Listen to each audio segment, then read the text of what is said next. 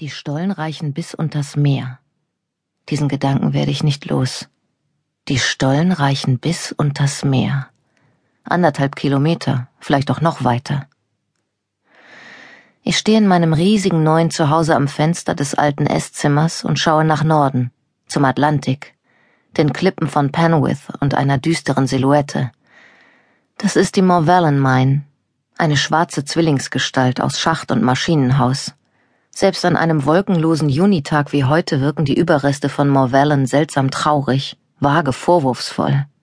Als wollten sie mir etwas erzählen, scheiterten aber an dem Versuch. Sie bleiben auf beredte Weise stumm. Geräusche macht nur der Atlantik. Tosende Wellen, die mit den Gezeiten über die Stollen dahin jagen.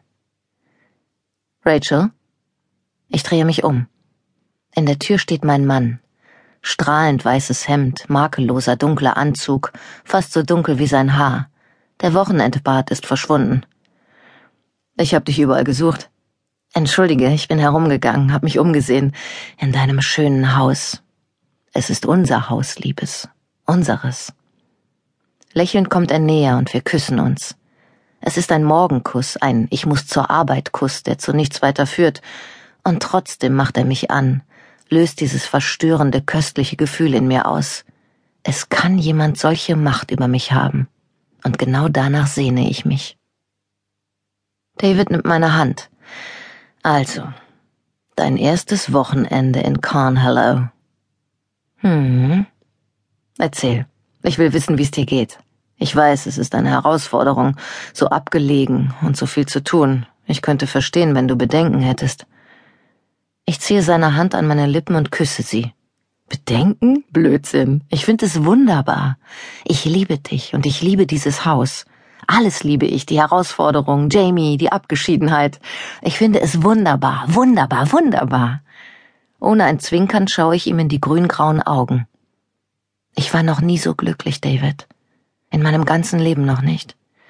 Es fühlt sich an, als wäre ich da angekommen, wo ich immer sein sollte und bei dem Mann, für den ich bestimmt bin. Wie überschwänglich. Was ist aus der resoluten, feministisch denkenden Rachel Daly geworden, die ich mal war? Wo steckt sie? Meine Freundinnen würden die Nase rümpfen über mich. Noch vor einem halben Jahr hätte ich selbst die Nase gerümpft. Eine Frau, die ihre Freiheit und ihren Job und ihr vermeintlich aufregendes Londoner Leben aufgibt, um mit einem älteren, reicheren, größeren Witwer vor den Traualtar zu treten. Jessica, eine meiner besten Freundinnen, hat gelacht, als ich sie in meine Pläne einweihte. Mein Gott, Süße, du heiratest ein Klischee. Für einen kurzen Moment hat das wehgetan. Aber mir ist schnell klar geworden, dass es keine Rolle spielt, was meine Freundinnen denken, denn sie sind nach wie vor dort, in London, quetschen sich in überfüllte U-Bahnen und hocken in trostlosen Büros, wo sie kaum genug verdienen, um die monatlichen Raten für ihr Haus zu bezahlen. Sie krallen sich an London fest wie Bergsteiger auf halbem Weg nach oben an den Felsen. Und ich klammere nicht mehr. Ich bin weit weg mit meinem Mann und seinem Sohn und seiner Mutter, hier unten am äußersten Ende von England, ganz im Westen von Cornwall, wo England, wie ich feststelle, anders ist, felsiger. Eine Gegend aus verträumtem Granit, der glitzert, wenn es geregnet hat eine Gegend, in der Flüsse sich verborgen durch Wälder winden, schroffe Klippen verschwiegene Buchten abschirmen, abgelegene Heidemoortäler herrliche Häuser beherbergen. Häuser wie Carnhallow. Sogar den Namen finde ich wunderbar. Carnhallow. Tagträumend lehne ich den Kopf an Davids Schulter, als wollten wir tanzen. Doch das Klingeln seines Handys bricht den Bann. Er holt es hervor, schaut aufs Display, hebt mit zwei Fingern mein Kinn, um mir noch einen Kuss zu geben, und entfernt sich dann, das Telefon schon am Ohr. Wahrscheinlich hätte ich diese Geste früher machohaft gefunden. Jetzt bewirkt sie, dass ich Sex will. Aber das will ich ständig. Sex mit David. Schon in dem Augenblick, als mein Freund Oliver in der Galerie sagte, Komm, ich stell dir jemanden vor, ihr werdet euch gut verstehen, ich mich umdrehte und ihn sah, zehn Jahre älter und zwanzig Zentimeter größer als ich, wollte ich Sex. Ich wollte David bei unserem ersten Date drei Tage später. Ich wollte ihn, als er mir den ersten Drink ausgab. Ich wollte ihn, als er flirtend einen gut platzierten Witz machte. Und als er mir von seinem Haus mit der langen Geschichte erzählte und ein Foto von seinem schönen Sohn zeigte, wollte ich ein bisschen mehr als Sex. Das war einer der Momente, in denen ich mich verliebt habe. als mir dämmerte, dass David sich von sämtlichen Männern unterscheidet, mit denen ich bislang zu tun hatte, und dass er vollkommen anders ist als ich. Eine Frau, die in einer Sozialwohnung im Südosten von London aufgewachsen ist, die als junges Mädchen viele Bücher verschlungen hat, um der Realität zu entkommen, die Kühlregale im Supermärkten nicht mag, weil sie sie an die Zeit erinnern, als ihre Mutter das Geld für die Heizung nicht aufbringen konnte. Und dann David. Wir waren in einer Bar in Soho. Wir waren angetrunken. Kurz davor, uns zu küssen. Er zeigte mir noch einmal das Foto von diesem bezaubernden Jungen, ich weiß nicht wieso, aber im selben Augenblick stand es fest. Ich wollte auch so ein Kind haben. Mit solchen einmalig blauen Augen und dem dunklen Haar seines gut aussehenden Vaters. Ich wollte, dass David mehr erzählte, von seinem Haus, dem kleinen Jamie, der Geschichte seiner Familie. Er lächelte. Rund um Carnhallow House ist Wald, der Ladies Wood. Er zieht sich durch das ganze Carnhallow Tal bis hinauf zum Moor. Okay, Wald, ich mag Wald. Es sind vor allem Vogelbeerbäume, dazwischen ein paar Eschen, Haselnusssträucher und Eichen. Die Vogelbeerbäume werden in alten angelsächsischen Urkunden erwähnt und seitdem immer wieder. Daher wissen wir, dass es sie seit der Zeit der normannischen Eroberungen gibt. Das bedeutet, dass diese Bäume seit tausend Jahren dort stehen, im Carnhallow-Tal. Ich verstehe nicht. Weißt du, was mein Nachname bedeutet? Curthen ist Cornish. Weißt du, was es heißt? Ich schüttelte den Kopf und versuchte mich zu konzentrieren, mich nicht ablenken zu lassen vom Champagner und den Fotos von dem Jungen, von dem Gedanken an das Haus und all dem.